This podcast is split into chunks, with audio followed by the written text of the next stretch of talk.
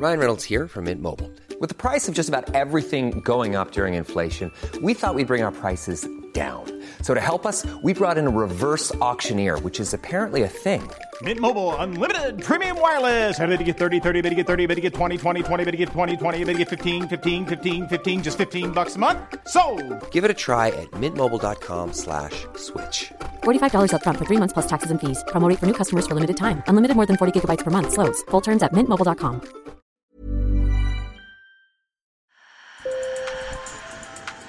Bonjour. Hello. Hola. Marhaba bikoum. sur le fil, Le podcast d'actu de l'AFP. Des nouvelles choisies pour vous sur notre fil info. Six mois après la chute de Kaboul, la capitale de l'Afghanistan, le gouvernement taliban a presque réduit à néant les droits des femmes. Mais certaines résistent.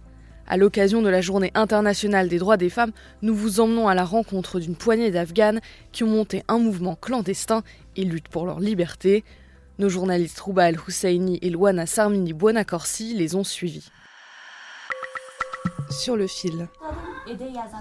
Le pas rapide, la tête baissée pour ne pas attirer l'attention. Quelques femmes s'engouffrent prudemment dans un petit appartement de Kaboul. Autour du thé, les conversations sont animées. Au mépris du danger, elles sont venues préparer des pancartes pour leur prochaine manifestation. Au départ, leur réseau ne comptait qu'une quinzaine de femmes. Aujourd'hui, elles sont des dizaines, des étudiantes, enseignantes, humanitaires ou femmes au foyer. C'était le 16 janvier à Kaboul.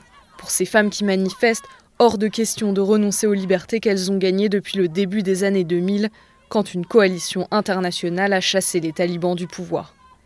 Les talibans, de nouveau aux commandes depuis six mois, assurent qu'ils se sont modernisés. Mais dans les faits, la situation est catastrophique pour les femmes, qui sont sous la tutelle des hommes. Mais comment manifester alors que le régime ne tolère aucune opposition? Pour mener leurs actions, ces militantes prennent un maximum de précautions. Oda Kamosh, poétesse, explique par exemple qu'elle teste les nouvelles recrues ou qu'elle s'assure de ne pas être reconnue. Quand on va en manifestation et qu'on en revient, on apporte un foulard ou une robe en plus. Et lorsque la manifestation est terminée, nous nous changeons dans un restaurant, dans un magasin ou dans un endroit où il y a une foule de gens pour ne pas être reconnus. Car lutter pour ses droits en Afghanistan est extrêmement dangereux. Depuis le mois de janvier, au moins quatre manifestantes ont été arrêtées. Tamana Zariabi Pariani, arrêtée dans la nuit du 19 janvier, est l'une d'entre elles. Dans une vidéo qu'elle a tournée, on entend les talibans frapper à sa porte. Elle appelle à l'aide et les implore de ne pas entrer.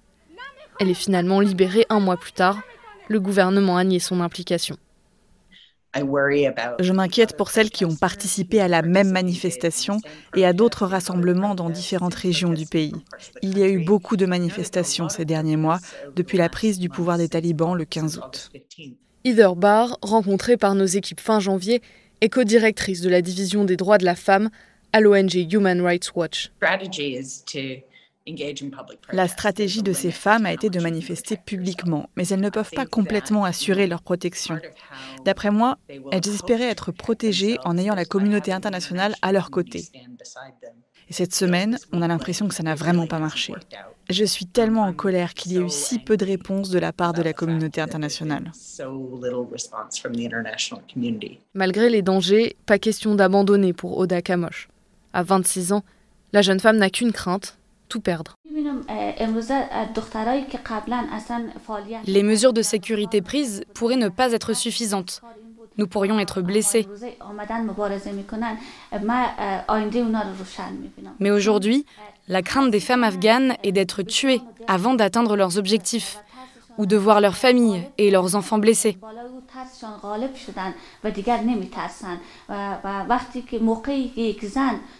Si on ne se défend pas aujourd'hui, alors le futur de l'Afghanistan sera une réplique de ce que nous avons vécu en 1996.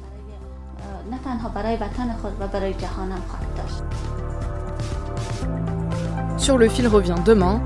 Merci de nous avoir écoutés et bonne journée.